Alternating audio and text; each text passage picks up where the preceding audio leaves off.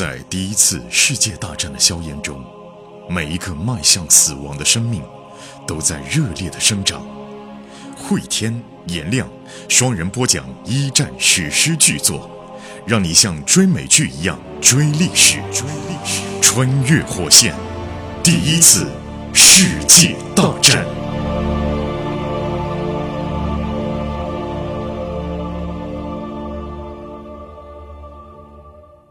穿越火线一战，各位好，我是颜亮。我是回天。前情回顾，时间线已经来到了一九一七年的十一月。此刻的俄国社会当中，资产阶级政权已经只剩下空壳了。但是苏维埃政权内部也出现了分裂。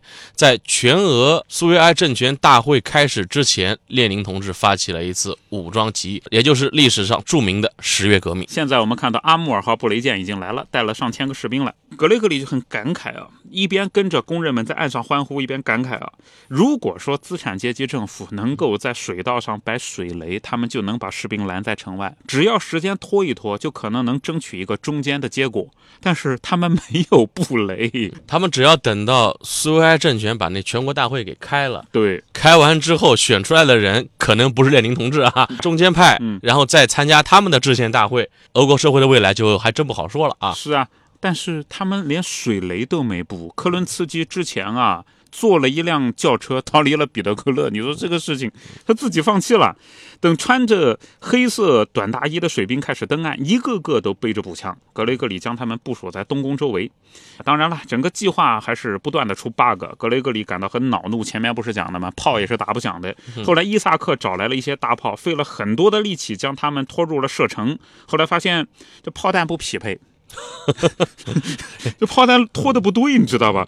同时呢，东宫的政府军啊，已经在布设周边的路障，对峙了，对峙已经发生了。格雷格里是又急又气。真对峙起来啊，水兵们跟赤卫队真的是 不占便宜的啊。对啊，格雷格里是又急又气啊！这个怎么这样呢？回到总部，彼得格勒苏维埃那边正在开紧急会议，那个不是全俄苏维埃代表大会啊，是是彼得格勒这边的。总部里面呢，几百个代表挤的是满满当当。格雷格里上前一步，跟托洛茨基讲：“出事儿了，突击可能又得推迟啊。”格雷格里说这个话呢，托洛茨基面不改色的那种样子啊，也让格雷格里心里比较放心。这老托也是做大事的人啊，对吧？那这时候要是大惊失色的那种样子，不是代表自己就能一片炸锅吗？托洛茨基说吧，你给我个准信啊，你们什么时候能够拿下东宫？你给个准的，最迟什么时候？老哥想想看，六点，到晚上六点，我就是死也把它拿下来。托洛茨基点点头，他说这样吧。呃我说个话啊，你就当刚才什么事都没发生，听就行了。托洛茨基站起来就高声说道：“我代表军事委员会宣布，临时政府已经不复存在啦！”底下一片的欢呼和叫喊。我就先告诉你们啊，这事儿已经做成了，已经成了啊，实际上既成事实了。这实际上虽然是空壳，对壳还在啊。对，格雷格里心想：哎呀，我要是能让这种谎言变成现实就好了。我们还没开始进攻呢。那边还有三千个陆军呢，怎么办啊？喧嚣停止以后，托洛茨基就拿出来了赤卫队的各项成就，那就说过去我们干了什么事儿。我们一夜之间拿下了车站，拿下来多少个主要建筑，驱散了预备议会。他还宣布部长们已经被逮捕了。实际上没有。托洛茨基就说啊，现在只剩东宫没有占领了。啊，你们放心，很快就会见分晓。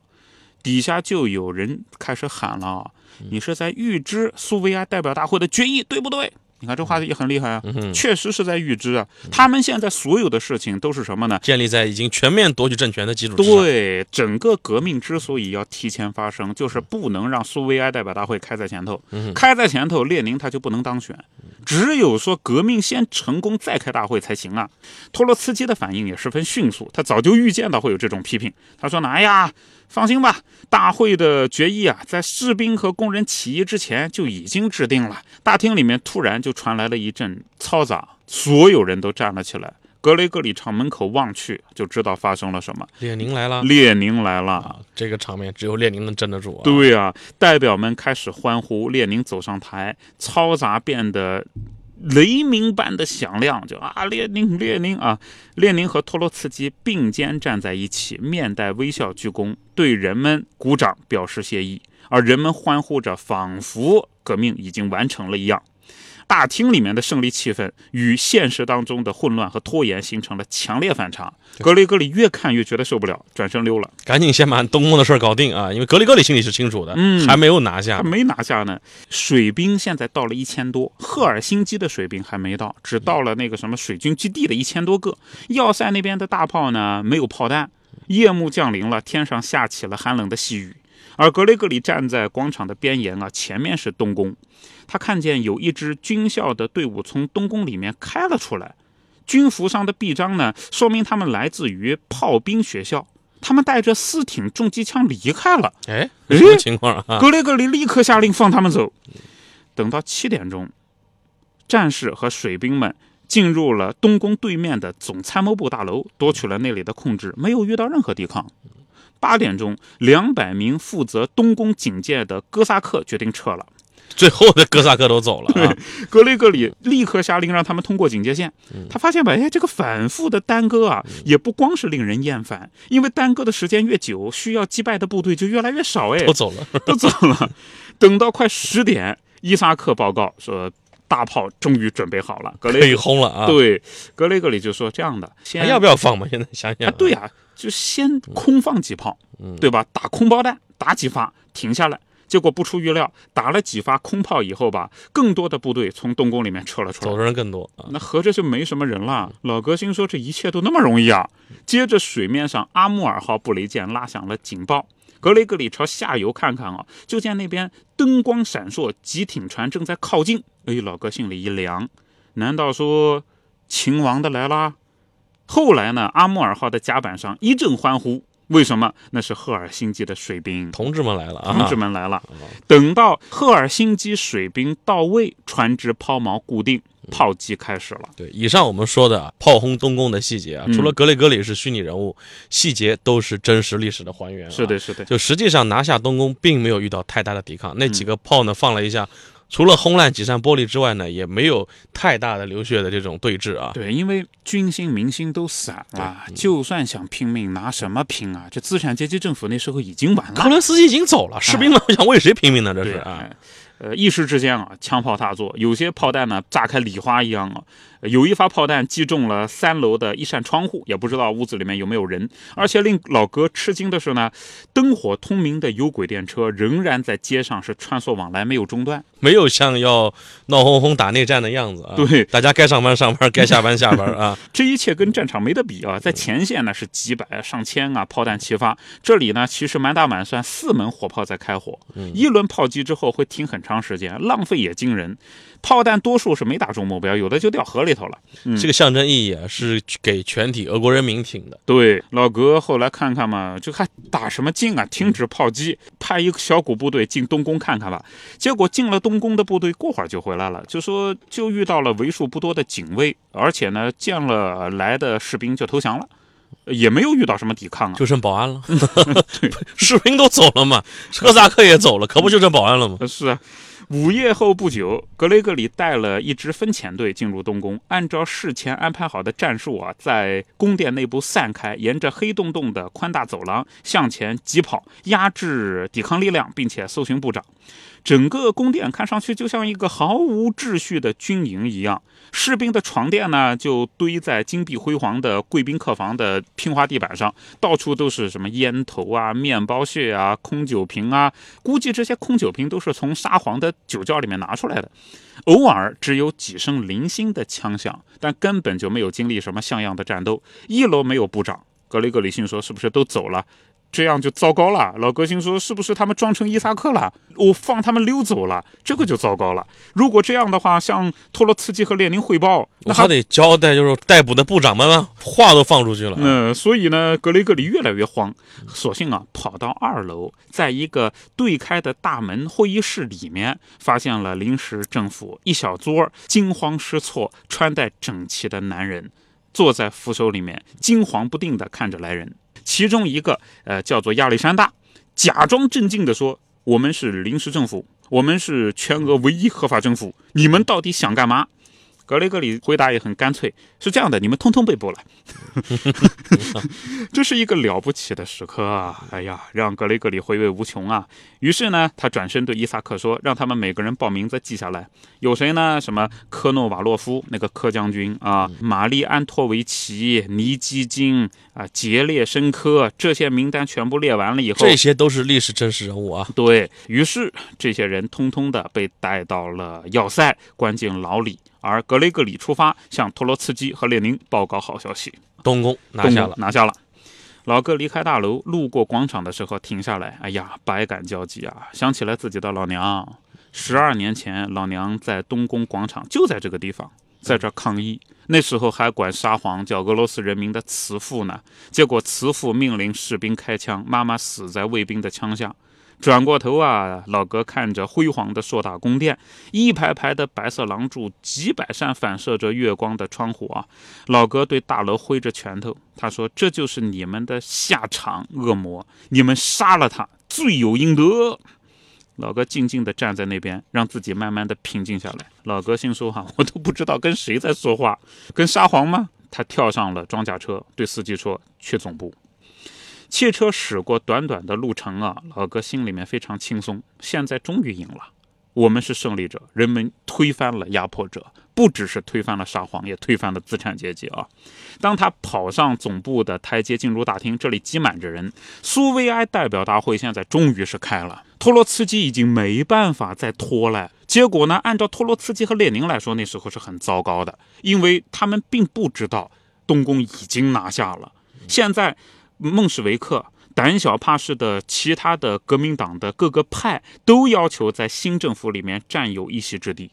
列宁最担心的那种情况现在正在发生。主席团的成员在台上就坐，大多数人呢老哥都认识，一共是二十五个席位，布尔什维克占据了十四个，这还是不错的。主席是加米涅夫。看上去也是不错的，加米涅夫是列宁的亲密战友啊。但是等他讲了几句话，哎呀，老哥就非常震惊，加米涅夫居然对武装起义投反对票。